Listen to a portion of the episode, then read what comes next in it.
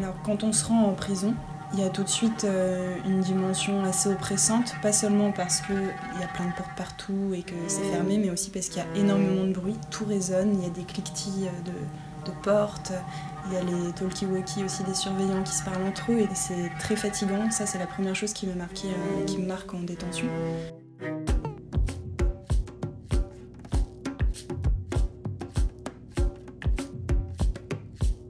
Donc en fait, l'enquêteur de personnalité, il est mandaté par le juge d'instruction pour euh, retracer tout le parcours de vie des personnes qui sont mises en cause dans les affaires.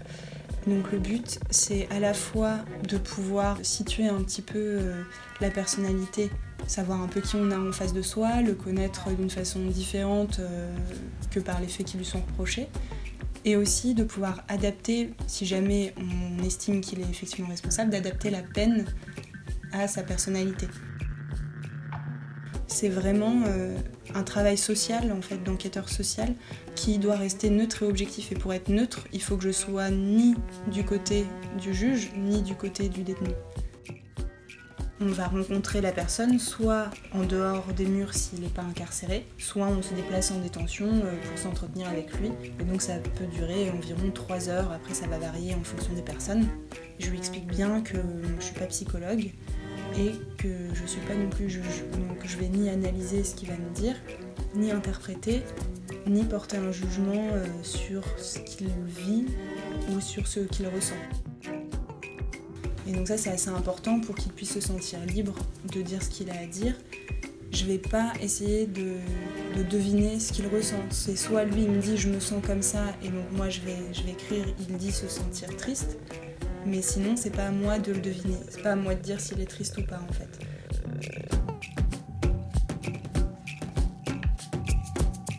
Euh, je vais justement lui poser toutes les questions pour euh, que lui-même analyse ce qu'il me dit, en fait. Comme ça, ce sera son analyse personnelle et pas la mienne. Et ça permet d'être vraiment plus juste et plus près de ce que euh, la personne a voulu dire et a voulu exprimer. Oui, il y a des moments où on nous raconte des choses très difficiles ou même on peut se mettre à pleurer devant nous. Euh, et, c'est vrai que là, il faut se retenir parce que justement, c'est là où il faut pas verser dans du mauvais côté, j'ai envie de dire, c'est que c'est pas à nous que ça arrive et on peut être triste pour l'autre, mais c'est pas notre tristesse, c'est pas notre fardeau à nous.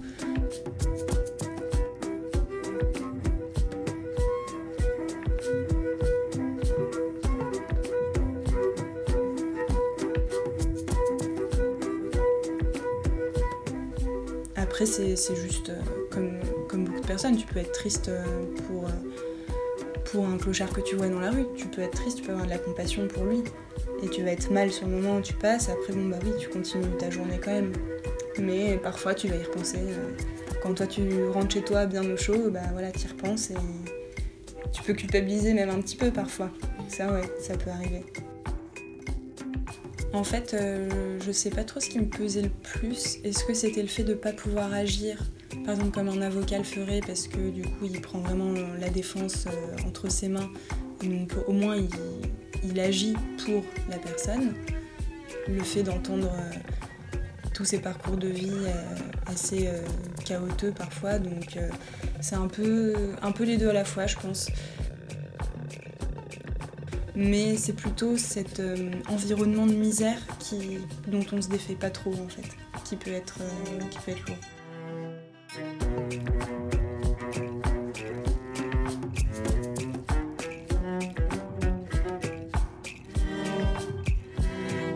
Sans, parfois sans s'en rendre compte, même il y en a beaucoup qui nous parlent de choses euh, comme si c'était basique ou normal ou répandu. Et là, pareil, j'essaie de pas trop montrer par exemple ma surprise, faut toujours dans cet esprit un peu de, bienveillance aussi. Et euh, quand on en sort, on se dit waouh, en fait, euh, ils se rendent même pas compte de tout ce qu'ils ont vécu ou de, tout le parcours qu'ils ont eu. Et puis euh, c'est cette misère-là plutôt qui est pesante plus que la détention, puisque la détention finalement, une fois que j'étais installée, moi j'ai été presque, je vais pas dire bien, mais une fois que j'étais installée en train de, faire l'entretien avec la personne en face de moi, j'avais pas hâte de partir c'est assez frustrant parce que finalement on est là à recueillir tous ces éléments de vie, à entendre beaucoup beaucoup de misère sociale, à la voir aussi un petit peu en détention et on n'agit pas. C'est assez surprenant hein, de voir d'ailleurs que, que, ces personnes-là euh, font cet effort de partage aussi euh, d'informations euh, aussi intimes. Et nous, on, repart avec son sac comme ça et tout ça dans la tête. Donc c'est pas forcément évident de rester impassible face à tout ce qu'on peut entendre, même si on n'a pas l'impression d'avoir vécu ce qu'ils ont vécu.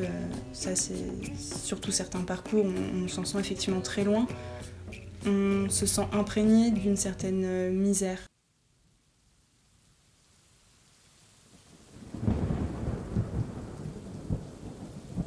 Nous, on parle absolument pas, en fait, dans le cadre des enquêtes, je l'ai pas précisé, mais on ne parle pas du tout euh, des faits qui lui sont reprochés. On parle vraiment de lui, de sa vie, de sa personnalité. Et on parle aux proches aussi de, la personne suspectée.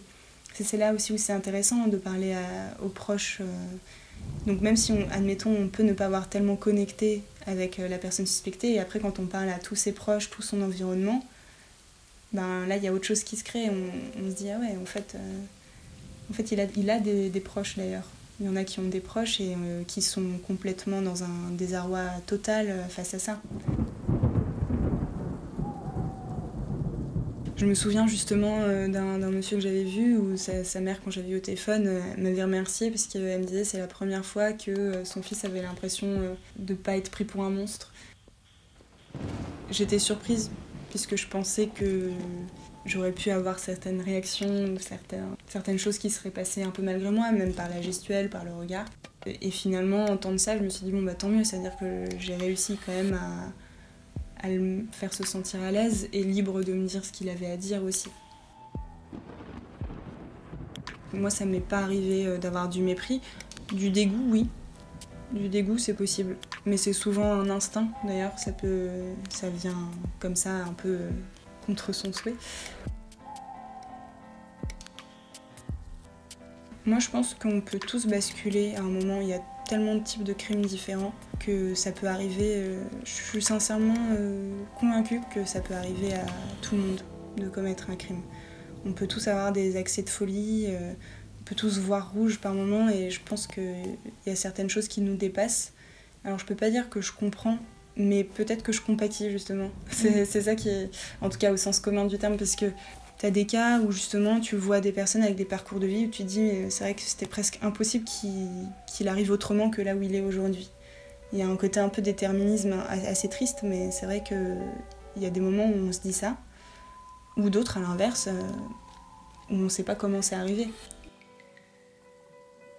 Donc je sais pas si je peux comprendre le crime, mais en tout cas, euh, je peux ne pas le juger humainement, je veux dire. Enfin, en tout cas, je m'intéresse à, essayer de comprendre. Je ne sais pas si j'y arrive, mais j'essaye de comprendre comment ça peut arriver.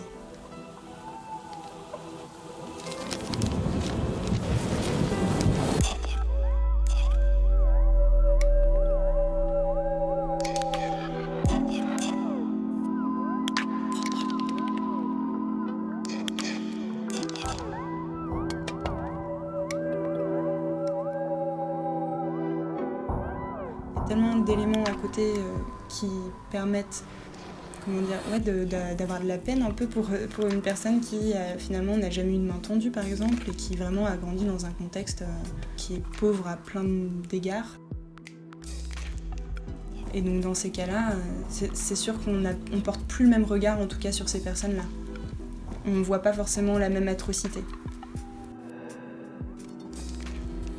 Et finalement, on, se rend compte que ouais, c'est quand même quelqu'un qui est, qui est pas si éloigné de nous et qu'on pourrait euh, comprendre et on peut aussi lui vouloir son bien, en tout cas une évolution plus positive.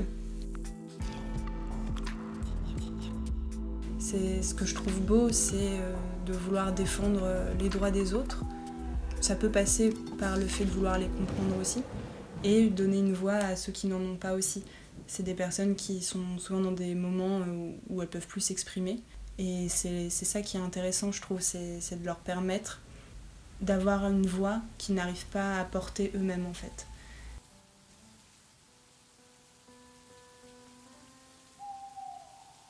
Moi, je pense que depuis, longtemps, je m'efforce de ne pas juger. Et dans ce cadre-là, je crois que j'ai effectivement euh, peut-être j'ai été à une autre étape, j'ai été plus loin parce que c'est vrai que sur papier, on va dire, mais comment tu peux, euh, comment tu pourrais euh, comprendre ou avoir de la compassion pour quelqu'un qui a commis ça? Et moi, je le savais pas forcément avant, et là, j'y étais confrontée dans ce travail-là, et je me suis dit, bah si, en fait, on peut. Mais parce que c'est pas sur papier, c'est parce que tu as la personne en face de toi et tu dialogues avec elle.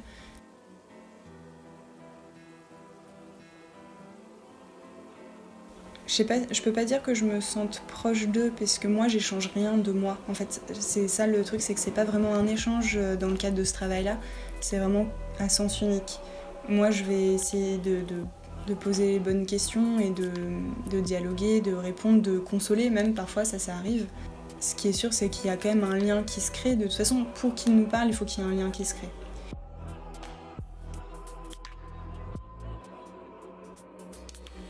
J'ai clairement de la sympathie pour euh, beaucoup de personnes. Il y a beaucoup de personnes auxquelles je pense encore aujourd'hui, et euh, même des, personnes euh, qui étaient géniales, hein, avec qui j'avais parlé, que j'avais trouvé vraiment géniales. J'ai souvent eu envie de rappeler la maison d'arrêt pour savoir si telle personne était encore incarcérée ou pas. Il y a cette tentation de savoir où ils en sont. Surtout pour certains, il y en a qui m'ont marqué plus que d'autres. Donc il y en a certains où j'ai vraiment envie de savoir ce qu'il en est, comment ils vont, qu'est-ce qu'ils font. Clairement, euh, mais ça c'est surtout le propre des avocats pénalistes, je dirais. Euh, je pense qu'à chaque fois on leur pose la question, mais comment vous faites pour défendre euh, des criminels? La réponse la plus courante c'est de dire, mais en fait on ne défend pas le crime, jamais le crime. Et ça c'est une vraie différence, c'est jamais le crime qu'on défend, personne ne fait l'apologie des, des infractions qui sont commises. C'est la défense des droits de quelqu'un. Voilà, on est dans une société où même si on, on a commis quelque chose, euh, souvent d'irréparable d'ailleurs, on a le droit d'être défendu.